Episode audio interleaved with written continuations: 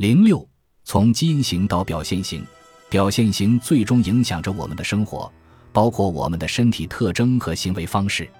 跑得快的邓羚更有可能躲避捕猎者，长得高的豌豆能够接受更多的阳光照射。患有注意力缺失症的孩子需要做出更多努力，才能够在课堂上集中注意力。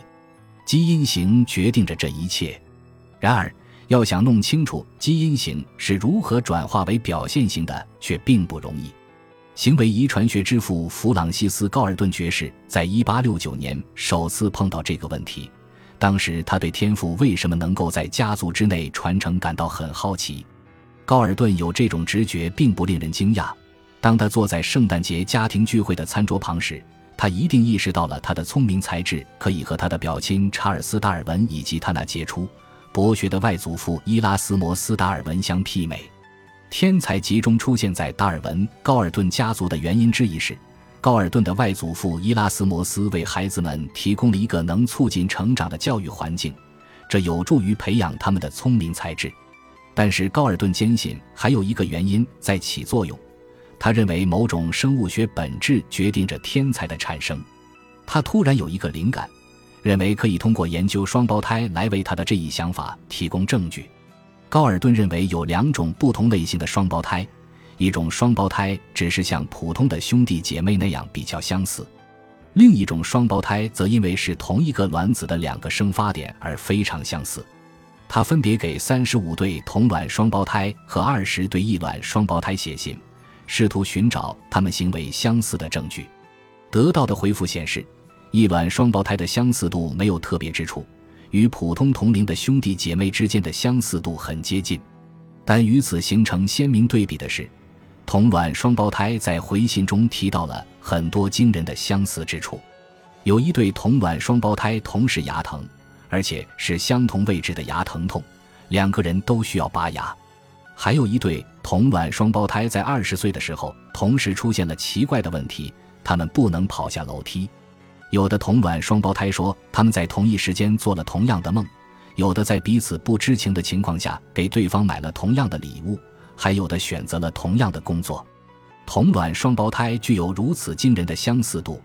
这说明基因的力量十分强大。高尔顿说：“我唯一的担心是我提供的证据似乎太强大。”反而容易受人怀疑。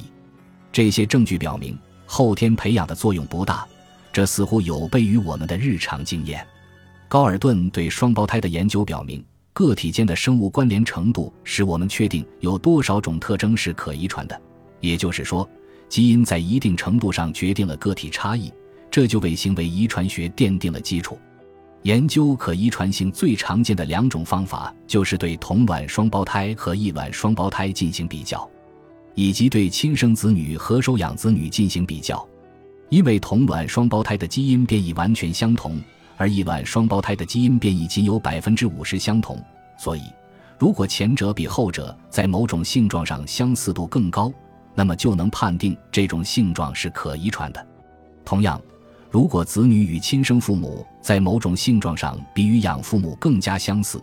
则足以表明这种性状是可遗传的。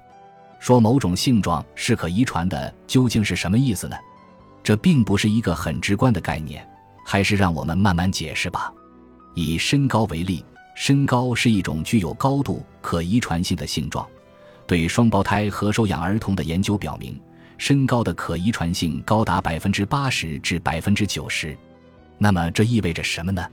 与很多人的直觉相反。可遗传性并不是指某种性状在多大程度上是从父母那里继承下来的，所以这并不意味着百分之八十至百分之九十的身高遗传自父母，而另外的百分之十至百分之二十的身高由经历决定。更确切地说，可遗传性指的是在特定样本群体中，某种性状的变异在多大程度上是由基因引起的。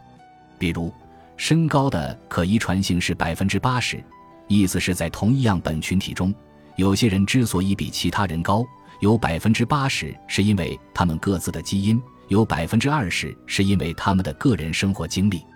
重要的是，可遗传性总是被限定在样本群体的范围之内，不适用于生活在其他不同环境中的人们。稍后我们将谈到，在研究不同群体的某种性状时，这一点会有很重要的影响。那么，哪些性状是可遗传的呢？因为我刚才提到了身高，所以你可能会顺理成章地想到其他一些身体性状，比如眼睛的颜色、体重以及新陈代谢率等也是可遗传的。心理性状可以遗传吗？很多心理性状也是可以遗传的。研究表明，基因对智力、性格。自尊乃至患上精神分裂症的可能性等都有很大的影响。事实上，有证据表明，基因对心理的影响远不止于此。遗传因素会影响我们是否信仰上帝，是不是种族主义者，是否喜欢爵士乐，看多长时间电视，是否支持安乐死，小时候是否恃强凌弱，是否有强迫囤积症的倾向，是否会主动献血，是否愿意买很多巧克力。是否很快乐，或者有多喜欢读科幻小说等等，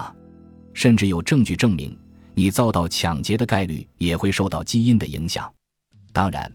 我们的基因不可能让我们独自站在黑暗的大街上，眼睁睁看着蒙面的歹徒抢走自己的钱包，却只能徒劳的喊叫。行为遗传学研究的这些人类性状和行为可遗传性的证据是很有力的，尽管它们有悖于我们的直觉。事实上，有大量证据显示，我们的行为是可遗传的。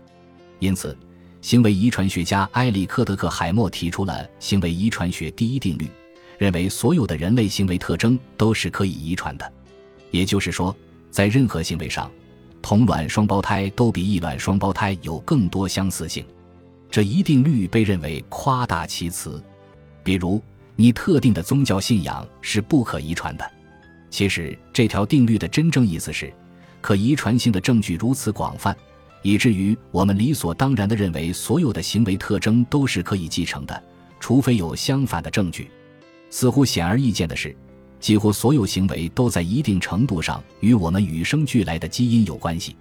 对双胞胎和收养儿童的研究只为基因导致表现型多样性的观点提供了一般证据。换句话说。诸如身高等方面的差异部分是由基因造成的，在行为遗传学研究的前一百年间，这确实是该领域所能提供的唯一答案。但是，现代的技术进步最终使我们能够识别具体是哪种基因与哪种性状相关。现在有很多方法可以识别基因的关联性，下面是最常用的两种方法。第一种方法是先选定某种基因。然后调查该候选基因的变异是否在有某种症状的人群中比在没有该症状的人群中更常见。在进行该项研究时，研究人员会假设某些症状与特定基因有关联，进而对这些基因进行研究。以克罗恩病为例，以前的几项研究指出，十六号染色体上的某个部分可能与该疾病有关，而 NOD2 正处在这个位置上。所以，研究人员决定对其进行研究。结果，他们发现，NAR 基因有某种变异的人患克罗恩病的概率是常人的三倍。以军事方面的事情打个比方，候选基因研究就像是让美国海豹第六特种部队去暗杀奥萨马·本·拉登一样。根据得到的情报。美国政府怀疑本拉登可能藏身在巴基斯坦的阿伯塔巴德郊外一条土路尽头的一幢三层建筑内，于是美军对这幢建筑发起了外科手术室的攻击，希望本拉登确实在那里。最终，他们的攻击结果证实了这一假设。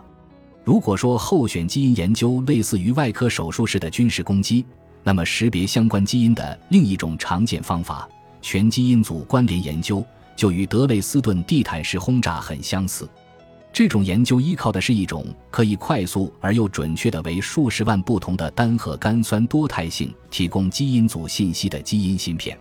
单核苷酸多态性指的是基因组中单个核苷酸的差异。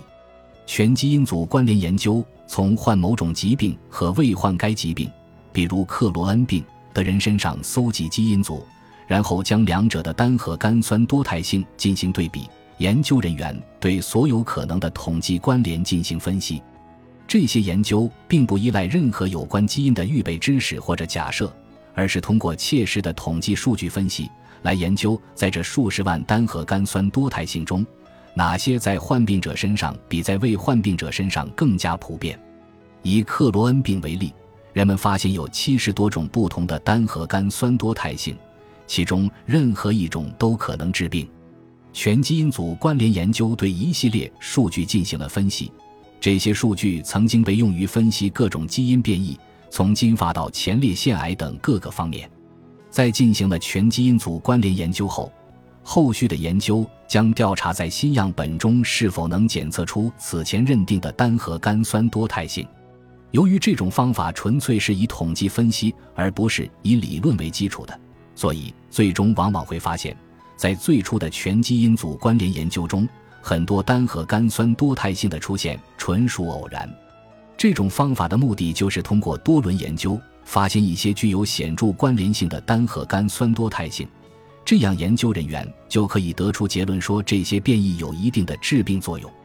因此，行为遗传学就是这样通过对双胞胎和收养儿童的研究来判断哪些病症具有基因基础。然后通过各种基因关联研究来判定具体哪些基因会起作用。